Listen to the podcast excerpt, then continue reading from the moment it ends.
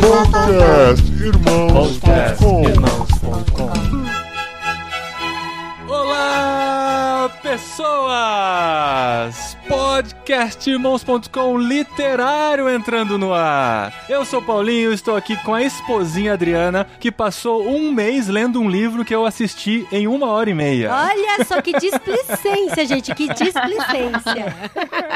Eu sou a Adriana e eu estou aqui com a Carol Bazo, que foi a grande responsável por fazer eu ler um livro de menininha. O que é isso? mais um, mais um. É, isso é. Mas esse eu li porque eu escolhi. Eu vi a entrevista da Carol, eu falei, ah, acho que eu quero ler. E aí eu peguei da prateleira e li. Diferente de Orgulho e Preconceito, que eu fui forçada a ler, gente. Eu sou Carol Bazo, sou a responsável por esse livro aí e vou apresentar aqui meu amigo Tiago, um poeta, né? Tiago Poeta, e responsável por botar esse livro aí na caixinha pra gente. Aê, é verdade. Dois grandes responsáveis, né? Eu sou o Thiago, ou vulgo Tam, e eu estou aqui com a outra Carol, e posso dizer que esse livro foi tão bom, mas tão bom, que a melhor parte dele foi que eu tenho uma coleção grande pra brincar de dicionário agora no Ictus Podcast. Olha aí, depois você disse que não aprendeu coisa com o livro, hein? Aprendeu um monte de palavra nova. pois é. Eu sou a Carol Simão e eu tô aqui com o Paulinho. E hoje eu tô sem imaginação, então eu só tô aqui com o Paulinho. Nossa, Nossa, Carol, que desânimo. Você tá de quarentena, amiga. Podia ter treinado. É.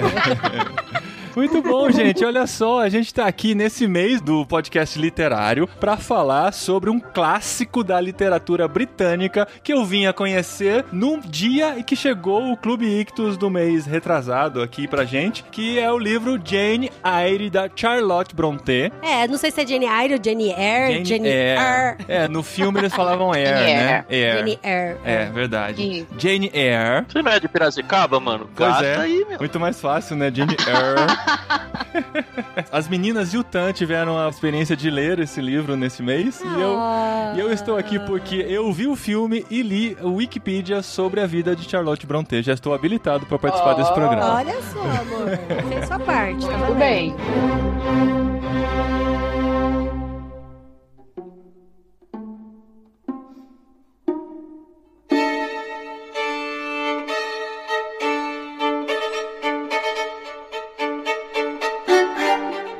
Tem dois filmes pra ver, né? Um tem lá no Netflix, a Adri achou um outro e me passou um link. Que o cara é feio de eu- verdade. É, eu comecei a ver um deles e aí eu falei, putz, eu já gastei tanto tempo com o livro, eu vou ter que gastar mais um Já tô morrendo de raiva do livro. Mas graças a Deus temos as duas Caróis aqui pra ajudar a reverter a situação aqui. Mas é um livro de menininha muito, né? Afinal, a gente tá no mês das mulheres. Por que a gente não pensou, vamos fazer um sobre um livro escrito por uma mulher que as mulheres gostam de ler? Não que Sim, homens não gostam, tá? verdade. Não quero trazer o estereótipo de que homens não gostam de ler Mas livros homem escritos não por gosta mulheres. porque os parágrafos são longos, aí o homem não entende. Ah, É, por é. isso. Chega na metade do parágrafo e já fala, nossa, o que, que essa mulher tá falando mesmo? É, deixa eu começar de Agora, novo, a gente, né? mulher, a É. gente é complexa, a gente consegue entender a cabeça uma das outras. Uhum. É, as frases são longas igual a fala das mulheres mesmo. É, pois é, É verdade. Por exemplo, você vai ler Sherlock Holmes, do Arthur Conan Doyle. Cara, tem uns parágrafos bem legais, mas é bem mais curtinho do que esse da Charlotte Brontë. Ai, vamos entrar na guerra do sexo aqui mesmo. Essa é a ideia. Sabe o que foi legal? É que assim, o livro veio indicado pela Carol Bazo, que foi Peixe Grande, do Clube Ictus de janeiro, é isso, né? Janeiro. Acho que foi o primeiro do ano, né? Que foi o Peixe Grande junto com o marido dela, o Ângelo Bazo. Eu acho que janeiro foi vocês, não foi? Nós de janeiro que foi fomos janeiro, nós, verdade. amor. Então foi de dezembro. Mas também, né, não importa. Whatever. É. já passou mesmo, já é. E aí, assim, no que chegou, eu não fazia ideia do que era o livro. Eu tive que fingir surpresa, né? Nossa, que legal, um livro da Charlotte É. Brontë. Não, não, não, Brasil. Ele falou: olha só que legal, o livro da Jane Eyre. Será É. que ela, tipo, é amiga da Jane Austen? É, Ela- verdade. É, eu não fazia ideia. Todo mundo faz isso uma vez na vida, Falei, é não, normal. amor, quem escreveu foi a Charlotte É, Brontë. porque tem dois nomes de mulher na capa, né? Um é grande e é pequeno. Só que tem vezes que coloca o nome do autor maior que o título, né? Não- Tem, tem essa também, né? Nossa, Machado de Assis, grande, aí Contos iniciais pequenininho embaixo. Nossa. Então, Mas não dava foi o pra Machado saber. de Assis que pôs. Mas se bem que também não foi. Não foi ela, né? Tanto que É. quando ela escreveu o livro, ela escreveu com pseudônimo de homem. Tem essa Mas também. não colou, né? É, então. só- Ninguém acreditou que era homem. né? Não, o homem não ia conseguir fazer esses parágrafos Aí a, complexos. a Dri já sabia sobre o livro e falou: Nossa, que legal, minha amiga já tinha recomendado, já tinha colocado como favorito o filme no Netflix pra assistir. É, eu já tinha. Aí veio. Ainda bem que eu não tinha visto o Aí filme veio o antes. carnaval e ela mergulhou no livro. De repente, ela já tinha lido um terço do livro. Ela- É, então, calma, vamos lá, deixa É. eu contar a minha parte. Porque assim, eu tava procurando um livro, um romance pra ler. O último que eu tinha lido, assim, de ficção e tal, foi da Agatha Christie. Falei, não, eu quero ler um livro romance e tal pra ler. Aí eu peguei o As Duas Cidades lá do Dickens. Só que daí eu comecei a ler ele, eu falei, nossa, é meio pesado ele, né? Falei, não, eu tinha feito uma cirurgia no nariz e eu precisava ficar 30 dias de recuperação. Falei, não, agora eu quero ler um livro bem gostoso, assim, pra acalmar o coração. Daí, gente, eu confesso que eu até procurei alguns livros do Nicholas Sparks pra ler. Olha só. Daí eu falei, não, eu me recuso a Tava ler indo pra um caminho muito errado, gente. Eu falei, não, já... Graças a Deus, o livramento veio. Aí eu peguei e fui ler a entrevista da Carol Vaso. Aí eu tô lendo lá a entrevista da Carol Vaso, aí eu olhei e dei um grito pro Paulinho, né? Eu sempre faço isso. Daí eu falei, nossa, amor, olha só, a Carol tá indicando o Nicholas Sparks. eu falei, não. Mas daí ela fez até uma brincadeirinha e tal. E aí depois ela falou, não, mas um livro que é bom pra ler, que é gostoso, tem uma história muito gostosa, envolvente, é o livro Jane Eyre, da Charlotte Brontë. E aí o que, que a Carol me convenceu na entrevista dela e que eu achei muito legal, é até essa questão do respiro do cérebro, né? De que a gente, às vezes, a gente vem sempre lendo uma teologia, um livro pesado e tal, e a gente precisa dar esse respiro pro cérebro, sem Aham. imaginar numa história, pro nosso cérebro dar uma descansada, absorver tudo o outro e depois voltar na teologia pesada. Dá uma voltar na- arejada, né? Voltar na Uhum. literatura pesada. E Legal. como eu já estava procurando um, um romance assim, o meu maior medo era que fosse parecido com a Jane Austen, porque, gente, eu só li o Orgulho e Preconceito e eu não gostei do livro de jeito nenhum. Daí eu falei, não, gente, é literatura inglesa, vamos lá, vamos ver. É. E aí foi aí que eu Mas comecei no a fim ler. você gostou, Dri. No fim, eu amei, eu estou apaixonada, já baixei o Morro dos Ventos Uivantes Baixou? Como assim baixou? no Kindle. Ah, tá. Baixei, Unlimited. é, no Unlimited. Ufa. É, É que a não, palavra baixar pode ter. Não é que é assim que fala? Baixar no Kindle? Pode ser, pode Ai, ser. gente, é, eu tô Não, tendo... É que parece que você baixou, sei lá, o filme pirata, sabe? Baixei o Morro dos Ventos Uivantes. Não, é porque esse livro da Jane foi o primeiro que eu li. Eu tava assim num conflito interno. Eu li metade dele no livro e, e outra metade no, No no Kindle.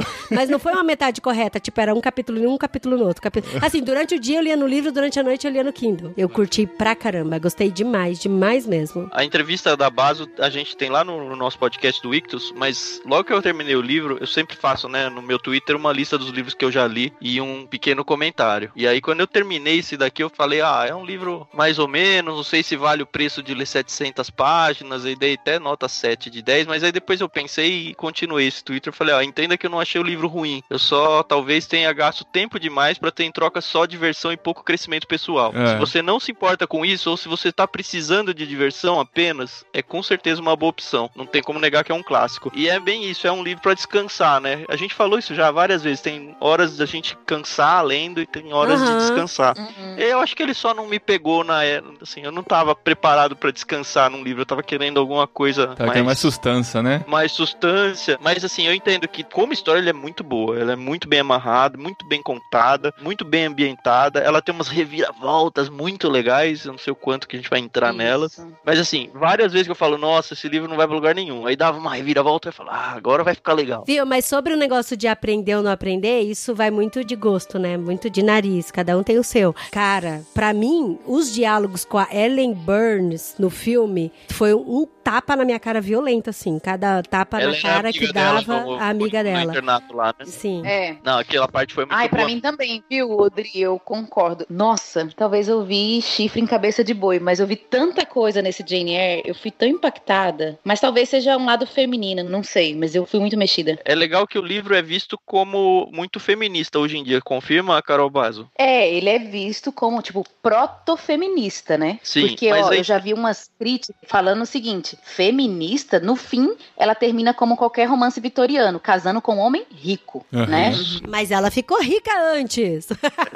É, mas não que eu- rica, né? Mas é, é verdade, é verdade. Ela ficou rica por causa da herança, né? Mas, ó, eu acho mais cristão do que feminista, entendeu? Então, ela é claramente cristã. Assim, no começo ela não é, ela fica meio que tentando descobrir que raios é Deus, e aí vem a amiga dela lá que foi. Como é que chama? menina Ellen lá? Burns. É, Ellen Ah, é. Burns. E apresenta o evangelho pra ela, mas de um jeito bem bate-papo, né? Uhum. E assim, percebe que ao longo da jornada dela, ao longo do livro, ela vai se tornando de fato uma cristã, com princípios cristãos, com preocupações cristãs, diálogos cristãos, cita várias vezes a Bíblia. É bem interessante É um- isso. É, como é que Deve fala? deixar as feministas de hoje um pouquinho chateadas com isso, eu não sei. Eles usam até vários exemplos, né? A autora usa vários exemplos bíblicos, que eu acho que quem não lê a Bíblia não entende. Salomão, Jezabel, é, é bem, é é muito bem legal que a minha versão, as notas de rodapé, elas vão falando, né? Elas vão contextualizando com personagens bíblicos, passagens bíblicas. Eu falo, nossa, olha, é interessante. Quem não é cristão não pescou essa. Isso com certeza foi muito legal do livro, porque a Adri me mostrou várias dessas passagens. Depois que eu assisti o filme, porque eu assisti o filme sem saber absolutamente nada da história. Eu não fazia ideia do enredo, só sabia de quando a autora tinha vivido. Aí, assim, no filme tem apenas um diálogo sobre Deus e que é só a Que menina. é bem mal feito. É, que só a menininha lá no orfanato, quando tá prestes a morrer, ela fala que ela ia encontrar com Deus. Só isso, com o pai dela. É, que é Deus tal. E não tem mais nada, assim, Deus é deixado de lado durante todo o filme. Então, quando a Adri mostrou, cara, no livro tem muito mais de conteúdo, Muito tem mais. tá, muito mais. Você vê que a pessoa era cristã mesmo, ela vivia isso, era debaixo de uma cosmovisão cristã da época. Aí eu comecei a ver um valor maior na experiência de ler o livro, né, Adri? Então, eu queria até contar um pouco sobre a história do livro, sem dar muitos spoilers, né? Para as pessoas entenderem sobre o que, que trata o livro. Eu posso só fazer um background da vida da autora? Eu acho que é legal a gente ter uma ideia de quando ela viveu e quando ela escreveu o livro, só pra ter. Ótimo, ótimo. Agora é minha hora de brilhar com a minha parceira Wikipedia.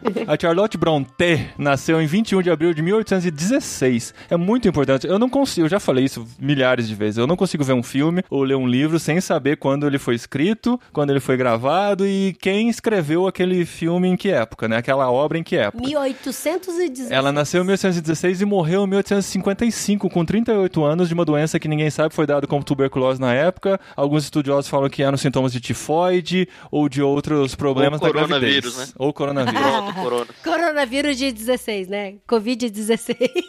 é, você tá rindo, Dani, você tá rindo. Desculpa, risada.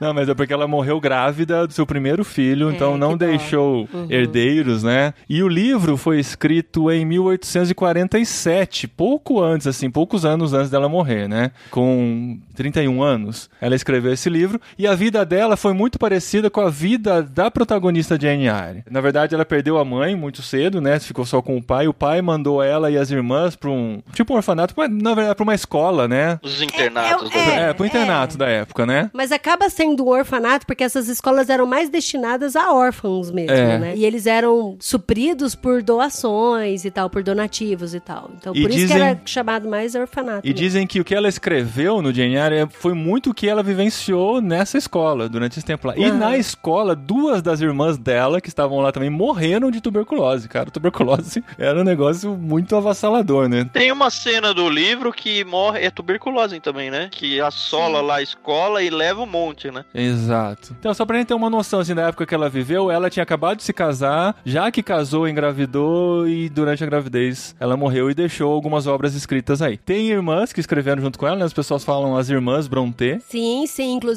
o livro mais famoso é O Morro dos Ventos Uivantes, Aham. da Emily Brontë. Que é uma irmã dela. Que é uma irmã. É bem conhecido. E tem outro também, né, Carol? Que é a. Como é que chama mesmo? Agnes? Agnes Grey. Agnes Grey. Esse é da Charlotte Brontë também, né? Isso. Esse Agnes Grey não tem nada a ver com os 50 tons de cinza, não, né? Não, gente, Não. não, não Nem tem. com Grey's Anatomy. E nem com Grey's E Anatomy. nem com aquela música do Michael W. Smith, Agnus Day, né? Não, também Tá. não. Já ficou. Tá bem claro, né? Pra Tá todo bom, mundo. então. São coisas bem diferentes. Ok.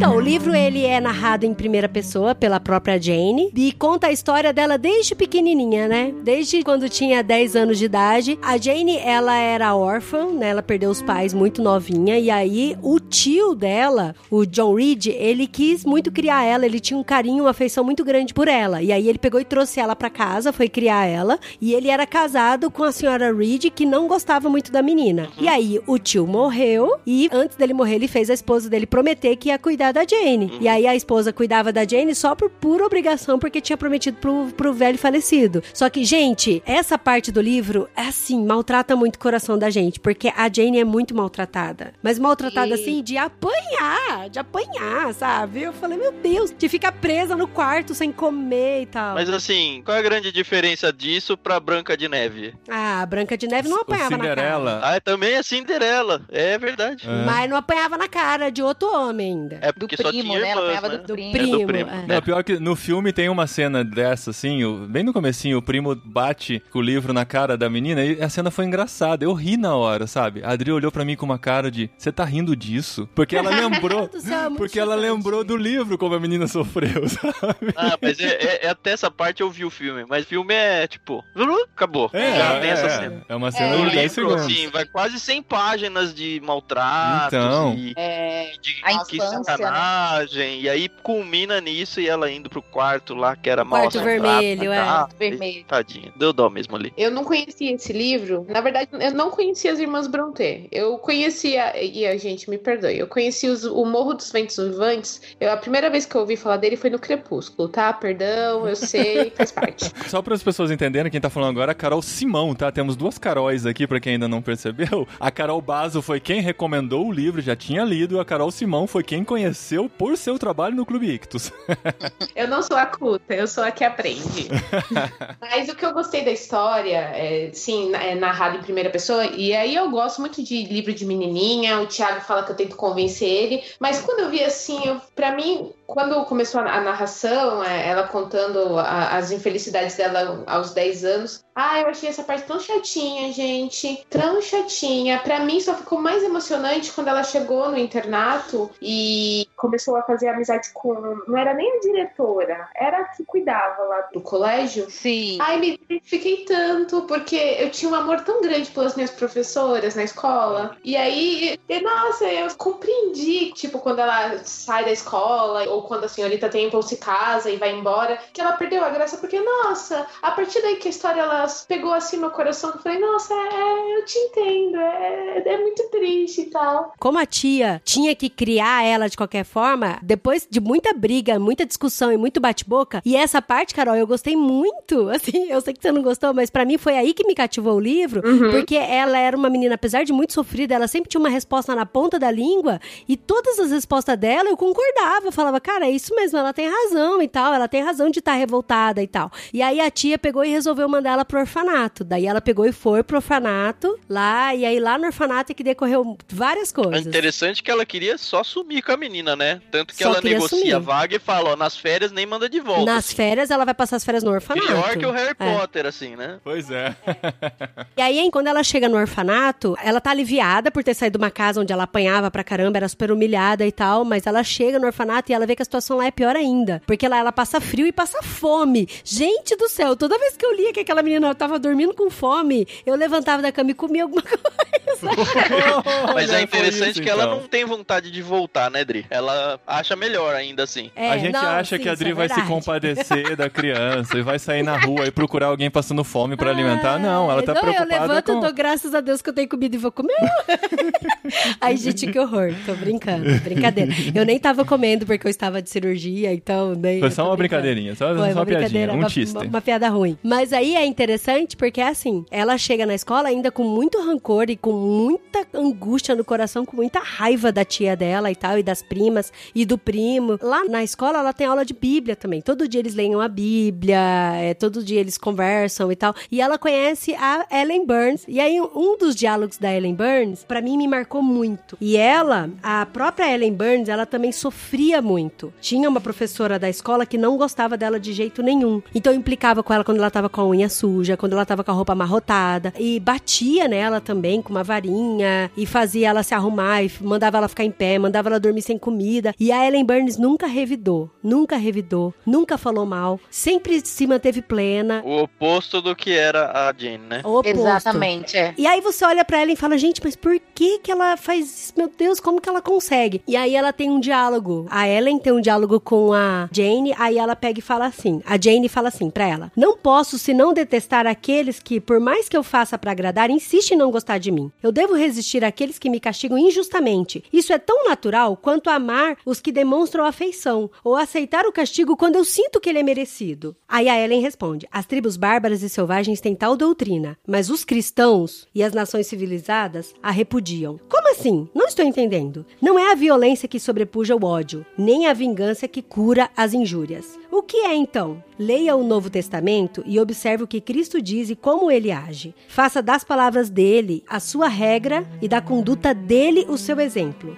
E o que ele diz? Amai os vossos inimigos, abençoai aqueles que vos amaldiçoam, fazei o bem àquele que vos odeiam e vos usam com má intenção. Então eu deveria amar a senhora Reed? O que eu não consigo fazer? Deveria abençoar o seu filho John, o que é impossível. Aí ela fala um pouco mais pra frente. Assim como a senhora Scatcherd não gosta Que é a das- professora que bate dela, que é a né? professora que batia nela, não gosta de mim. Como você lembra de detalhes tudo que a sua tia fez e lhe disse? Que impressão tão profunda a injustiça que ela lhe fez deixou no seu coração? Eu não deixo que nenhum tratamento tão cruel assim deixe marcas nos meus sentimentos. Você não teria sido mais feliz se tivesse tentado esquecer a severidade dela, junto com as emoções passionais que isso lhe provocou? A vida me parece curta demais para ser gasta na alimentação da animosidade ou no armazenamento dos maus feitos. Nós somos e devemos ser uma e todas nesse mundo pessoas carregadas de defeitos. Mas em breve vai chegar o tempo em que acredito devemos nos livrar deles ao abdicarmos de nossos corpos corruptíveis. Quando a degradação e o pecado nos abandonarem junto com esta carcaça incômoda de carne e somente a centelha do espírito permanecer, o princípio intangível da vida e do pensamento, tão puro como o que foi deixado pelo Criador para inspirar a criatura. Então isso Parece mim, bonito, parece bonito. Assim. foi um tapa na cara tão grande assim de caramba, verdade. meu, a gente tem que parar de ficar buscando justificativa nas coisas que a gente sofre, de pedir pra que as pessoas sintam pena da gente pelas coisas que a gente É. sente e tal. Então, Sofreu, né? Isso. Eu pensei que a Jane Eyre ia sofrer muito bullying na escola. E aí, o primeiro diálogo que ela tem com a Ellen, ela começa a fazer um monte de perguntas, né, pra Ellen. Ah, mas que lugar é esse? Ah, mas cadê sua mãe? Cadê seu pai? E a Ellen sempre teve muita paciência com ela, né? E uma coisa que eu achei muito engraçadinho, assim que elas se conhecem, ela tá lendo, a Ellen tá lendo, e a Jane Eyre se aproxima dela e fala: Ah, o que, que você tá lendo? Aí ela mostra, ela, ah, isso não é interessante pra mim. Aí a Ellen responde todas as perguntas dela, e aí a Jane não se cansa de perguntar a Ellen: Chega, eu quero ler. Isso me representa tanto. Deixa eu ler, né? Eu só quero um momentinho É. de silêncio. Deixa quieta. A pergunta que eu, eu faço que pra esse- vocês é se alguma de vocês chorou nessa parte aí do orfanato um pouquinho mais pra frente, que eu não quero dizer o que aconteceu, mas vocês já sabem a minha pergunta. Não, não chorei, não. Não, não chorei. Não, eu não sou de chorar. Então, foi só você, tá? Não, não foi, não foi. Já teve livros que me fizeram chorar, mas não, esse não foi, não. Eu ia falar sobre a Ellen Burns, que eu acho que ela é um protótipo da graça, né, na vida da Jane, assim. Ela aparece e ela realmente muda a vida da Jane. A Jane da primeira parte, né, da infância, não é a mesma depois. E ela tem um impacto muito forte. Pra mim, um dos pontos mais altos do livro é a tal da Ellen Burns. Não sei se pode dizer que até a morte dela é uma coisa meio angelical, né? Sim, sim, verdade. Aí a Jane fica no orfanato dos 10 aos 18 anos, né? E depois ela aprende como ela não ia pra casa nas férias, ela arrumava coisa pra fazer nas férias, olha só. Então ela aprendeu a falar francês, aprendeu a costurar, aprendeu a pintar, fazer um monte de coisa. Ela virou professora, né, por dois anos. Com Sim, 16 é. anos, ela deixa de ser aluna pra ser professora. Pra É, ser E professora. o, o filme ignora isso. A Adri foi me contando, complementando Ah, com é? o livro. É. Sim. Ela, não, ela só passa um tempo no orfanato, a amiga dela morre, aí ela já tá maior, já é a nova atriz, que é a atriz É. que vai até o final, e só aparece ela se despedindo, assim. Você não sabe se ela trabalhou lá o que, que ela fez. Depois a Adri explica que ela. O orfanato era pra até 14 anos, né, Adri? E depois ela fica até os 18 porque ela trabalha lá, é isso? Era, era até os 16, aí ela virou professora e deu aula dos 16 aos 18. E é interessante que se você pensa no livro assim, que ela só conhecia o orfanato e conhecia a casa da tia dela, ela não conhecia mais nada. E ela sempre teve essa coisa no coração de que, meu, eu quero conhecer alguma coisa, eu quero viver experiências, eu quero ter um algo a mais na minha vida. E ela não sabia exatamente o que, que era isso, né? Aí ela pega e coloca um anúncio num jornal e alguém responde esse anúncio e aí ela sai dessa casa e vai pra casa aonde passa a maior parte do livro. É legal essa questão do anúncio, porque para pôr um anúncio no jornal ela tem que fazer uma viagem, né? Pra postar a carta dela. E, e aí demora sei lá quantos dias, semanas, para ela ter que voltar num lugar para ver se teve alguma resposta ao, ao, anúncio dela. Caramba. É um negócio muito longe da nossa realidade, né? É. Uhum. Inclusive, Thiago, tem um negócio no livro, eu li em algum lugar, porque depois que eu li o livro, eu fiquei louca, assisti filme, pesquisei, achei artigo em inglês, eu queria, não queria sair daquele mundo, Jane Eyre. Mas eu li em algum lugar, é, o livro é gigante, e como vocês falarem, às vezes ela gasta um tempo, a autora, descrevendo uma paisagem, né? Uhum. E, e a charneca. Mas assim, não é tal. cansativo, tá? Eu que sou o cara Não chato é. aqui. Ele não é cansativo de ler. E ele foi publicado em mais de um volume, não foi? Eu acho que Não esse aqui é um volume, Ah, um é volume único. A primeira publicação foi feita em três volumes. É, e esse então, aqui é volume único. é. Juntou tudo, tijolão aqui. E aí, um dos artigos que eu li fala sobre a questão do tédio, como que a autora representa bem o tédio da época, que seria tédio pra nós, mas na época era meio comum, né? Ela gasta um tempão só lendo, só pintando, sem ver ninguém. Nossa, eu lembro quando eu li, eu fiquei, nossa, que tédio, mas Como que podia, mas que, né? que legal, que legal, tinha tempo pra ler sem parar. Então, cara. É engraçado que essa nova casa que ela vai ser preceptora de uma criança, quando ela chega, a governanta já fala: Não, aqui essa casa não tem movimento nenhum, de novembro a fevereiro. tipo, meu Deus, você vai fazer o quê de novembro a fevereiro? Vai ficar na janela olhando a neve cair, pintando, Nossa, né? gente.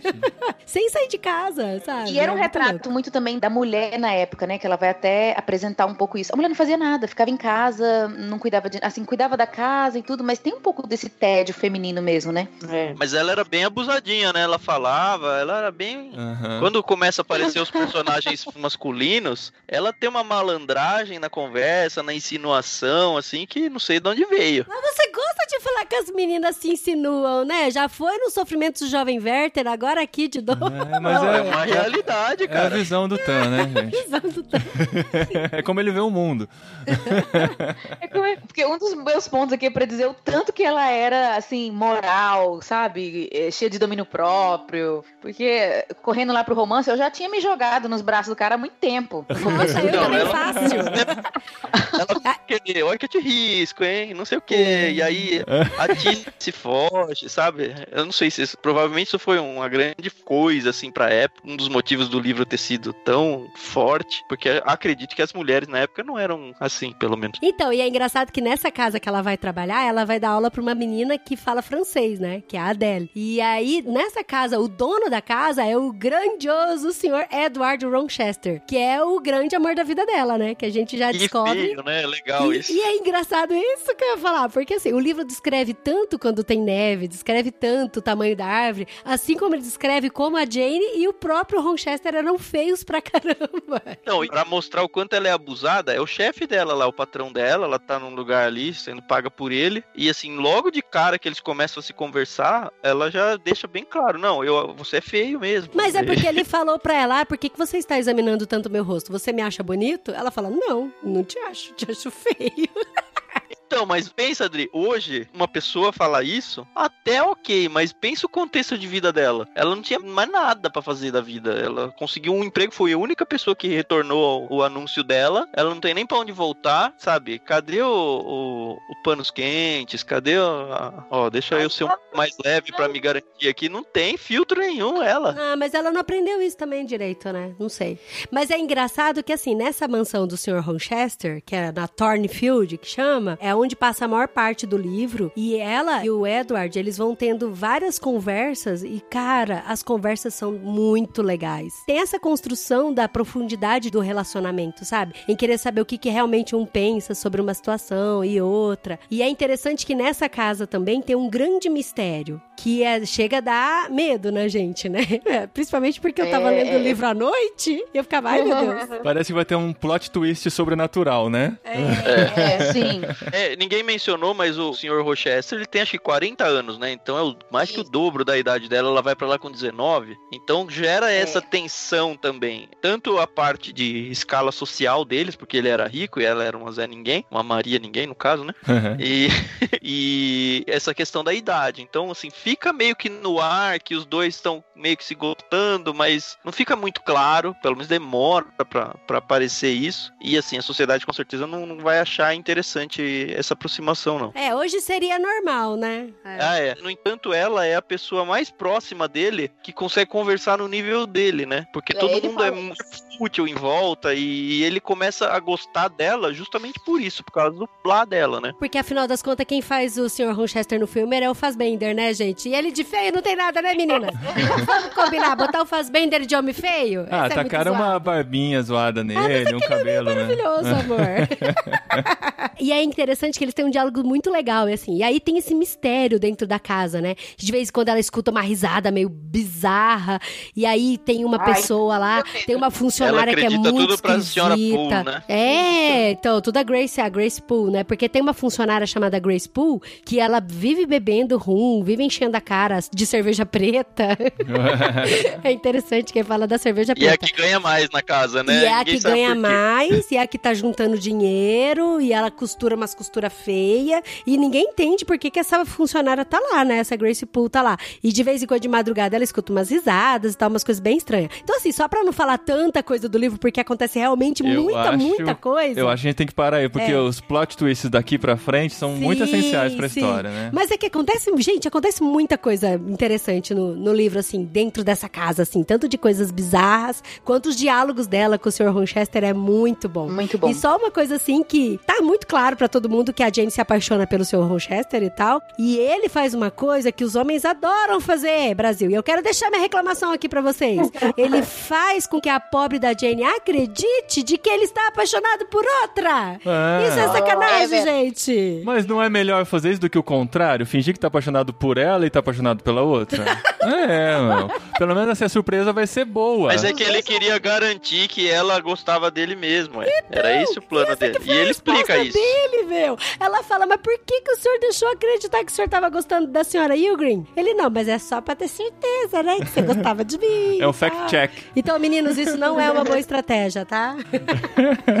É, porque ela chegou a acreditar, né? Ela saiu do caminho até, não foi? Não, ela já É, tava querendo ir embora. Não contar os plot twists, algo acontece que ela sai daquela casa, né? E aí vai e conhece um outro grupo de personagens que também vai, pelo menos um terço do livro aí, bem interessante. Nossa, É tudo bem isso. Legal, é bem legal. É porque no Nossa, filme é é só um bom. pedacinho. Meio pro Ah, final. então, o filme, a primeira melhor. cena dela andando na encruzilhada Sim, sim. lá, é tipo lá no final do É, eu livro falei já. pro Paulinho, isso é o a penúltimo Adri já foi explicando já.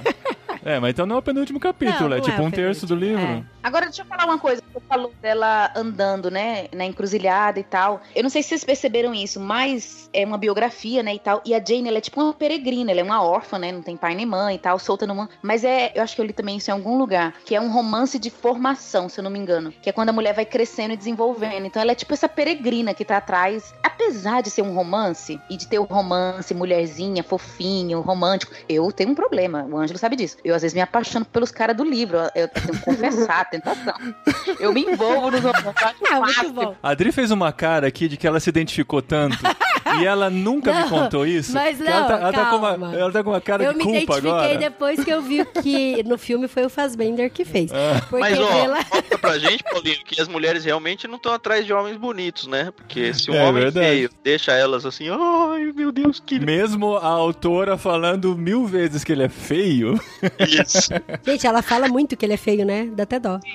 Mas aí, assim, apesar de ser um romance, tem o lance da vida dela se desenvolvendo ali como mulher independente dele, né? Apesar que ele É, no- aparece. na minha edição, no finalzinho tem um pós-fácil de uma Lilian Cristina Correia, é uma doutora em comunicação e letras pelo Mackenzie. E ela menciona isso e ela entende o personagem seguindo exatamente aquela ideia da jornada do herói. E faz sentido, né? Acho que por isso que o livro ficou Sim. tão bacana. Isso, ela tem essa jornada, essa peregrina aí, né? E, inclusive, gente, depois que eu li o livro, eu descobri vários paralelos. Tem três primos no começo, tem três primos no final. Aham. Tem tem duas figuras religiosas. Tem o cara lá, tipo líder, pastor, sei lá o que, que é, que ele é calvinista, inclusive ela deixa claro, da escola, que o cara é terrível. E aí tem outro calvinista no final, tem duas escolas, a escola dela do começo e outra escola no final também. Então o livro tem todo um paralelo, assim, de uma vida antes e uma vida depois. É interessante que ela compara o segundo pastor com um personagem do Peregrino de John Bunyan. Ah, o Grace Hart. verdade. É muito interessante, é bem que legal. Ah, e outro também que tem é o paralelo de que ela é uma órfã no início e ela tem essa figura da professora que cuida dela e tal, que vai ser uma imagem forte, e ela vai ser essa professora para outra órfã, né? Que a Adele é uma órfã também. Aham. É legal, né? Quando a gente vê depois, assim, da obra completa, você vê as coisas amarradas e tal, como foi pensado, né? Não foi só um jogar de informações, assim. Tinha a ver realmente com uma jornada, né? De uma pessoa de um lugar pra outro. E ela foi construindo isso na Dá vida. até vontade de ler de novo, né? Não, eu vou te convencer, Thiago. Eu vou te convencer a ler de novo. Esse podcast é todo mundo convencendo o de que o livro é maravilhoso. E tem uma coisa assim, por exemplo, eu não li muitos livros desse gênero e tal, e aí por isso que eu acabo comparando com Jane Austen, que é outra literatura inglesa, mas, por exemplo, o amor da Jane com o Rochester, pra mim, me convenceu demais. Porque depois Esse que livro acontece... É bem melhor que o da Jane Austen. Bem Nossa, pra mim é bem melhor. Tanto que quando aconteceu o plot twist no meio do livro, que eu falei pra vocês que eu não superei o capítulo 38, porque, gente, eu vi toda a amargura e sofrimento do Rochester. Todo o desespero dele, todo o desespero dela, sabe? E eu senti, essa hora eu senti de verdade, assim, que parecia que, meu, que ninguém dali tava errado direito no fim das contas e que eles se amavam Sim. e que aquilo doía mesmo, de verdade, sabe? E é interessante que mesmo com o sentimento dela, ela segue com o princípio cristão Com dela princípio acima da cristão. vontade, né? Aham, Uhum. Isso é verdade. Ah, era isso que eu ia trazer, gente. Eu até abri assim, a parte que eu mais grifei no meu livro é quando convence bem, né? A Adri falou, convence bem o problema que impede eles de ficarem juntos. Não é qualquer coisinha, é uma coisa assim muito bacana que a autora monta. E aí, quando ele tenta ficar com ela, ela responde um negócio que eu achei incrível. Eu vou- posso ler um trechinho? Pode. Ela fala assim: Eu me interesso por mim. Quanto mais solitária, mais sem amigos, mais desamparada eu for, mais respeitarei a mim mesma. Manterei a lei de Deus que foi sancionada pelo homem. Vou me ater aos princípios recebidos enquanto eu estava sã e não louca como estou agora. Leis e princípios não são para momentos em que não existe a tentação. São para momentos como esse, quando o corpo e a alma levantam-se em revolta contra seus rigores. Falei, gente, é isso, É meu isso aí. Deus, que coisa inteligente. Sabe um outro Muito paralelo, Carol. Bazo? Sem Ah. abrir muito a história também, lá no final,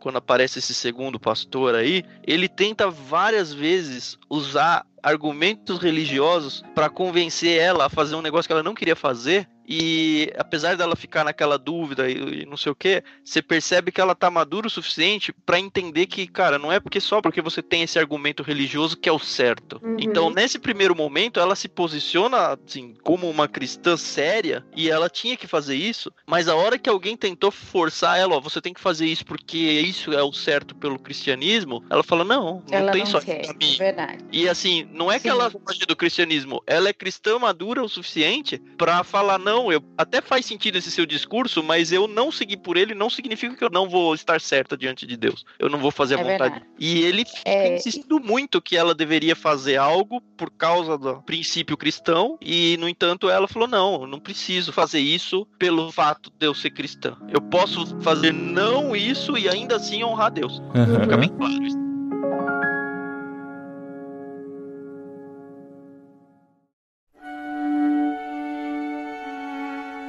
Uma das coisas que eu gosto muito no livro é que, igual a gente falou, ela não é uma autora cristã, apesar de ser cristã, não é um- uma literatura cristã propriamente dita. A Charlotte Brontë foi filha de pastor, né? De Sim. bispo anglicano. Então ela tem um background cristão. E o cristianismo dela não é religioso. No próprio prefácio do livro ela fala isso. Ela vai falar que criticar tradições não é criticar o cristianismo, que no livro ela faz muita crítica a tradições, né? Então eu vejo essa espiritualidade dela muito bacana no livro, na, na séria, né? personagem, né? Como que a autora. É, exatamente. Exatamente. E o final do livro, gente, eu- é que eu não quero dar spoiler. Gente, o final do livro. eu quase Nossa, chorei. Deus do céu. Maravilhosa. Eu- Termina do. No- lindo, Termina assim. muito bom, cara. Assim, só pra fechar mesmo, pra mim, eu fiquei apaixonada por esse livro. Gostei muito. Acredito que eu vou ler ele outras vezes na Oh. minha vida, porque eu gostei mesmo. Porque não só como a jornada dela como mulher, mas uma jornada dela de tentar acalmar o coração dela com relação às coisas erradas que ela vê na vida, entendeu? De um amadurecimento espiritual, um amadurecimento de relacionamento dela com Deus e relacionamento dela com o próximo. Isso pra mim eu achei muito sensacional no livro. Então, isso realmente eu aprendi muito com o livro. E também é uma história de amor muito gostosa de ver, gente. Você vê realmente que é um amor que nasce, que cresce, que amadurece e que floresce de uma forma muito linda mesmo. E que ela não precisa corromper a sua mente, a sua cabeça pra poder continuar nesse amor que é muito bonito. Muito bom, gente. Então valeu a experiência, Tan. Cara, valeu. Eu, assim, eu acho que eu Olha aproveitaria. aí, já mudou o discurso. Não, eu, eu sigo no meu Twitter. Eu aproveitaria o livro melhor se eu tivesse pegado ele num outro momento da vida, onde eu Uhum. precisasse descansar a mente. É. A história é muito boa. O, o problema é que ela foi muito longa. E assim, eu queria que ela se condensasse um pouco mais, mas também não sei se dava, porque ela tem boas sacadas, boas Então, é isso que eu frases. ia perguntar pra você. A história é assim, ela é bem mais profunda do que a nossa concorrente aqui, da, da Jane Austen. ela é sim uma história de menininha, no sentido de que, enfim, tá contando sobre um romance da mulher. Tem que ser de menininha, porque o personagem é em primeira pessoa, é uma mulher que tá contando. É uma adolescente que tá contando, né? Se Hum. bem que ela já tá lembrando do passado. É, tá contando o fim da vida. Mas assim, a profundidade do livro é é muito grande, o enredo é muito sólido. Só devia ter pegado num momento de vida onde eu tivesse realmente querendo descansar a mente. Agora, se você gosta de histórias bem construídas, não se importa em passar vários e vários dias lendo um livro aí, cara, certeza que esse livro é uma boa opção. Ah, que legal. Agora, um ponto que eu acho que a gente deveria conversar é a questão que a galera fala do feminismo ali, né? Mas que é uma coisa importante. A relação dela com o trabalho, a independência financeira dela. Uhum. Porque isso foi muito disruptivo pra época, né? Isso, ela tem um capítulo que começa assim: agora eu tenho a minha casa. Nossa, ela é uma mulher que tem uma casa simples, né? Bem pobrezinha, mas tem, mas que é dela e ela não tá casada. Então ela é uma mulher solteira com um emprego em uma casa se sustentando. Uhum, no século XIX, né?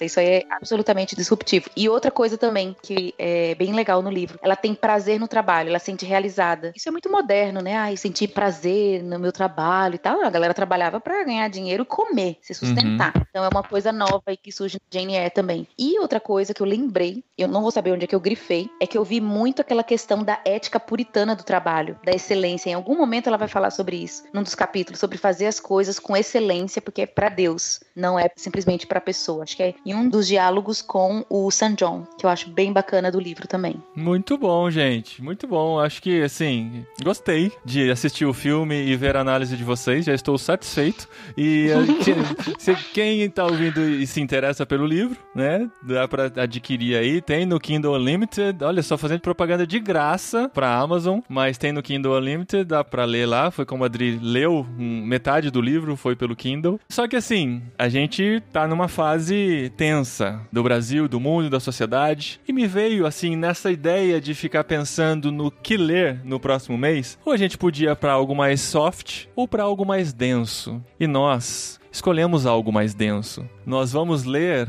A Peste. Isso aí, de Albert Camus. Ou É Camus. Camus. É, Do no Albert Brasil é Camus. Camus, mas é Camus, que é francês, né? Aham. Com biquinho. Gente, eu acho que eu vou tirar folga, porque eu acho que eu vou surtar lendo esse livro de verdade. Ah, esse, esse livro é pesado. Não, É não é pesado, pesado, não é difícil de ler, é. mas é aquele que vai fundo, assim. Mas é, é o que o Paulinho falou. Dado o contexto que a gente tá vivendo, ele é muito importante. Muito importante. Porque ele vai secar a alma humana, assim, de um jeito, vai colocar alguns personagens e a gente com certeza vai se identificar com alguns deles e talvez isso ajude a gente a ser pessoas melhores nesse momento que a gente tá vivendo. Porque o livro ele se passa após uma peste. Durante, ele diz- na verdade. Ele começa durante, com uma é. peste. O livro ele é contado durante a peste que aconteceu na Argélia. E ele é narrado pela visão de um médico, mano. O médico que É. tava tentando conter a peste, que tava tentando curar as pessoas, cuidar das pessoas Ele é narrado através do olhar desse médico durante a peste. É então, muito se você tiver estômago pra ler então, com a gente é, nesse momento. Eu tô com um pouco de medo, pra falar a verdade. Esse livro já veio no Clube Ictus lá atrás. Foi quando a gente começou a receber o Clube Ictus aqui em casa. Talvez começo do ano Foi passado, não. 2018. Ano Talvez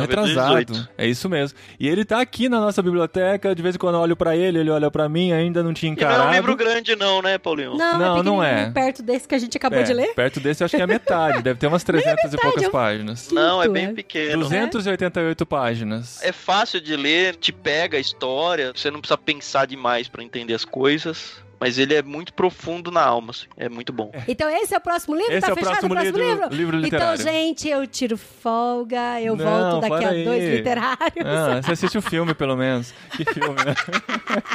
Não, Adri, você vai gostar, Adri. É importante, Adri. É, É, você é legal. E é o seguinte, pra finalizar, duas divulgações do Clube Ictus. O Clube Ictus está com podcast. Quantos episódios já estão no ar até a data de publicação deste episódio aqui, tá? Ó, da nova fase, a gente tá publicando hoje, se você tá ouvindo esse podcast na sua data, o quarto. Mas a gente já tem vários episódios do ano passado, inclusive a entrevista com o casal Baso que indicou esse livro da Jane Eyre que a gente acabou de ler. Tem várias entrevistas lá, tem algumas histórias e a partir desse ano a gente começou um episódio por semana e a gente vai passear por vários formatos de programas. Então, Hum, Poxa, você consegue achar tudo isso em ictus.com.br. Não precisa entrar no site do clube, tá?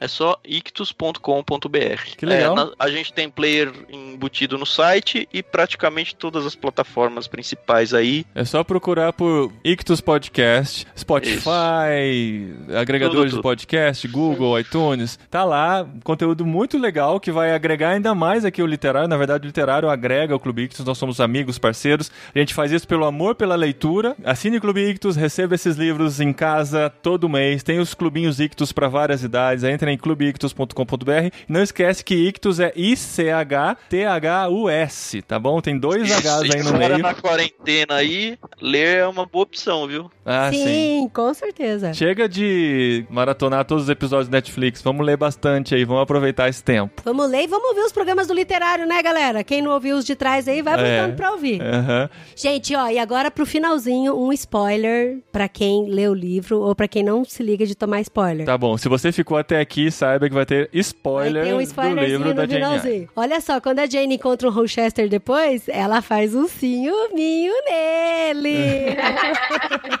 e esse diálogo é muito engraçado, meu. Porque ele fica, tinha algum homem na casa que você estava? E esse homem era burro? Não, ele era muito Essa inteligente. não é a Nossa. mesma Esse Adriana homem que era reclamou feio? disso? É, exato.